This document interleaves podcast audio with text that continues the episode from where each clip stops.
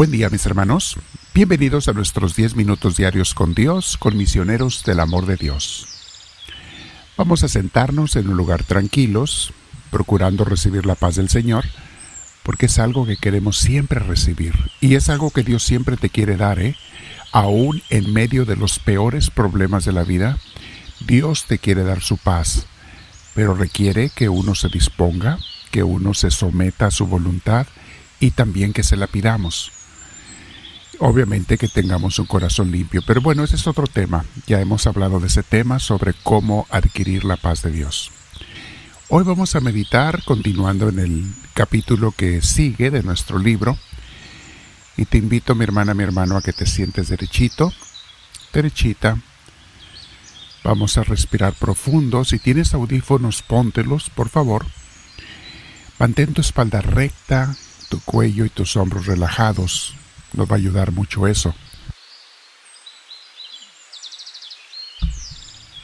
Respiras profundo, con mucha paz.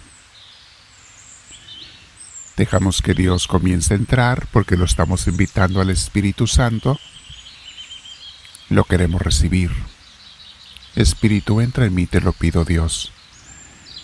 Guíame, dame tu paz y guíame en este momento para que todo lo que yo haga, piense, eh, incluso planee, diga, que todo sea movido por ti. Y si quieres que guarde silencio con mucho gusto, házmelo saber, Señor, y yo simplemente te voy a escuchar cuando me hables al corazón. No todo en la oración tiene que ser que yo hable, la otra mitad es que tú hables, Señor, y que yo te escuche. Enséñame a hacerlo, si no hacerlo, si no sé hacerlo, Dios mío, te lo pido. Una vez más, respiramos profundo y nos quedamos en esa paz del Señor. En nuestra enseñanza, crecimiento y meditación de hoy, mis hermanos, vamos a hablar sobre las obras hechas por amor. Dice así la primera frase de esta, de esta enseñanza. Por ninguna cosa del mundo, ni por amor de alguno, se debe hacer lo que es malo. O sea, eso es obvio, mis hermanos, lo malo nunca. Mas por el provecho de alguien que lo necesite, alguna vez se puede cambiar un bien por otro mejor. De esta suerte no se deja la buena obra, sino que se muda en algo mejor. Hay veces, mis hermanos, que no podemos ayudar a una persona porque necesitamos ayudar a otro más necesitado o a otras personas. No podemos hacer un bien menor evitando cuando podemos hacer un mal, un bien mayor. No cambien lo pequeño por lo grande. Alguna gente se excusa de hacer obras grandes porque dice es que tengo estas otras obras que hacer, que a veces son obras pequeñas. No siempre que escogemos hacer un bien es necesariamente el mejor bien que pudiéramos haber hecho en ese momento. Les digo para que no nos engañemos porque a Dios no lo engañamos. Y he escuchado a gente que deja de, por ejemplo, hacer un ministerio porque dice voy a hacer otra obra buena pero que para nada se compara con el ministerio que Dios le encargó. Aunque la otra obra sea buena. Entonces de eso nos está hablando aquí hoy para que lo pensemos y meditemos.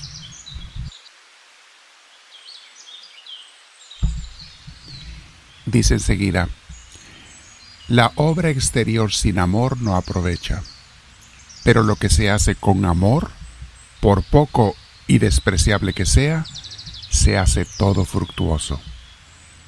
Cualquier acto de amor, aunque parezca pequeño ante los ojos de algunos, es bueno.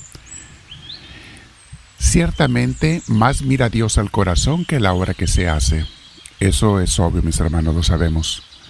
Dios se fija más en la intención que en la obra, porque incluso hay gente que puede hacer una cosa, una obra buena, pero con deseo de hacer un daño.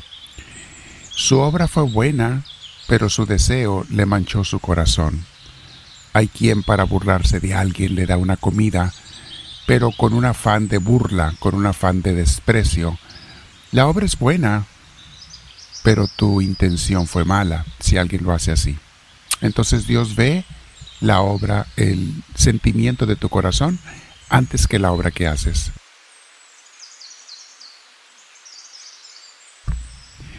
muchas veces parece caridad lo que es amor propio, porque la inclinación de la naturaleza, la propia voluntad, la esperanza de recibir recompensa, el gusto por la comodidad, rara vez nos abandonan. Hay veces, mis hermanos, que lleva doble intención nuestras obras de caridad. Si yo hago una obra de amor, pero para esperar que el otro me dé más, o para engañarle y después eh, eh, robarle u otra cosa, mis hermanos, aunque la obra por fuera sea buena, por dentro va mala, porque uno está actuando con egoísmo o con mala voluntad.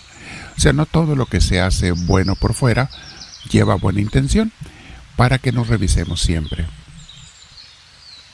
Otro párrafo dice, el que tiene verdadera y perfecta caridad, les recuerdo mis hermanos que la palabra caridad es sinónimo de amor, sobre todo en la Biblia. Caridad significa amor. El que tiene verdadera y perfecta caridad, en ninguna cosa se busca a sí mismo, sino solamente desea que Dios sea glorificado en todas las cosas. Esto es muy importante, mis hermanos. Cuando hacemos obra de amor, de caridad, no debemos esperar que nos aplaudan, nos festejen, incluso a veces ni siquiera que nos agradezcan, porque hay gente que no va a agradecer. Hazlo por Dios, por amor a Dios. Y tú di dentro de tu corazón, mira, si no me lo agradecen a mí, que se lo agradezcan a Dios, eso vale más para mí. Es más, prefiero, díselo tú a Dios en tu corazón, que te den las gracias a ti en vez de a mí, para que yo me mantenga humilde y para que tú seas glorificado. La obra la hago por ti y que la gloria sea para ti. Además, Señor, yo no podría hacer esta obra si no fuera con tu ayuda, si no fuera con tus recursos, si no fuera porque tú primero me diste la posibilidad de hacerla. Sigue hablando de las personas que practican amor de verdad. Dice, de nadie estas personas tienen envidia, porque no aman gusto alguno particular, ni se quieren gozar en sí, mas desea sobre todas las cosas gozar de Dios. Eso es lo que nos tiene que importar, mis hermanos, que tu gozo te venga de Dios, no de las palabras de los demás, no de las sonrisas y los aplausos de los demás, no de los regalos y las cosas materiales que me den los demás, que mi gozo venga únicamente de Dios, su presencia.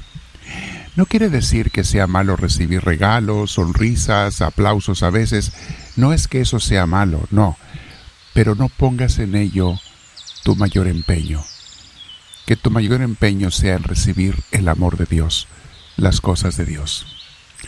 Estas personas, sigue diciendo el párrafo, las personas que practican el amor de verdad, dice, estas personas a nadie atribuyen ningún bien más bien todo lo refieren a Dios, del cual como de fuente manan todas las cosas buenas, en el que finalmente todos los santos descansan con perfecto gozo. Tú descansas en Dios, mi hermana, mi hermano, cuando Él es el centro de tu vida. Verás algunas veces que el mundo está revuelto, está como decimos patas arriba cabeza abajo. Pero si tú tienes a Dios en tu corazón, tú descansas en Él. Hoy, Dios mío, al meditar sobre el amor, las obras de amor y de caridad, y al aprender estas enseñanzas, Señor, enséñame a amar de verdad. Enséñame también que el amor no es sentimiento, que yo lo entienda, Señor. El amor es decisión y acción. Amar no es sentir bonito por alguien. Amar es desearle el bien a esa persona y hacer lo que yo pueda para que lo tenga, para que sea feliz. Ese es el amor verdadero, aunque no sientas nada. Quédate en oración, mi hermana, mi hermano. Nos quedamos y le decimos a Dios, háblame, Señor, que tu siervo te escucha.